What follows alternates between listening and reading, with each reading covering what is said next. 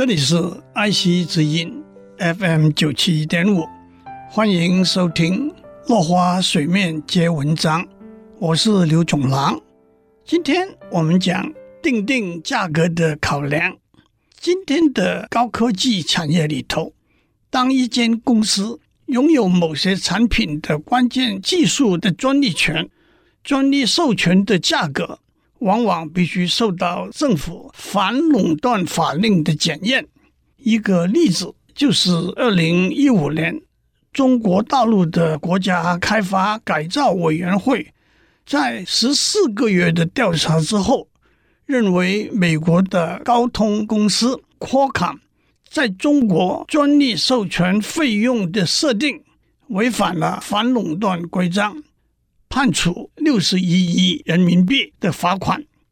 高通公司是全球智慧型手机的技术龙头，主要产品是移动通讯的硬体、软体和技术服务。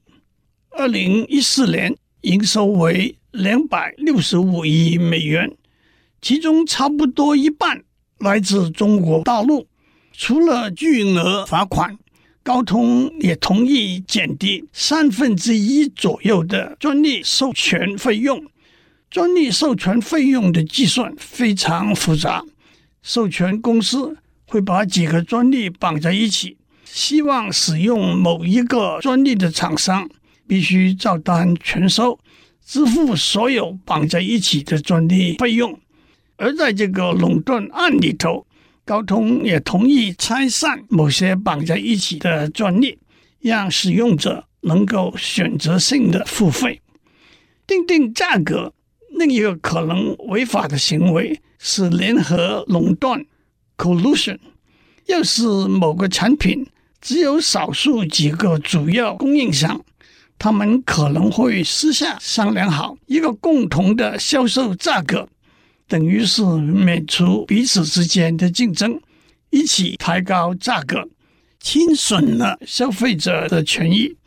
近年来著名的联合垄断的例子有两个，第一例是韩国、日本和台湾十家 LCD 面板的制造商，二零零六年在美国被控告涉嫌联合垄断操作面板的价格。多年诉讼下来，这些公司先后被罚款，也有公司高层被判坐牢。另一个例子是石油输出国组织 OPEC 联合垄断石油的价格。石油输出国组织是由全球十二个主要石油输出国组成，包括了沙乌地阿拉伯、伊拉克、伊朗、厄瓜多尔。委内瑞拉等这四个国家的石油总储量加起来，大约是全世界的总储量的百分之七十八。每年提供的石油消费量约占全球的百分之四十。他们联合起来制定国家的石油政策，进而控制并影响全球石油的价格。今天是讲到这里，下次我们继续讲。定定价格的考量。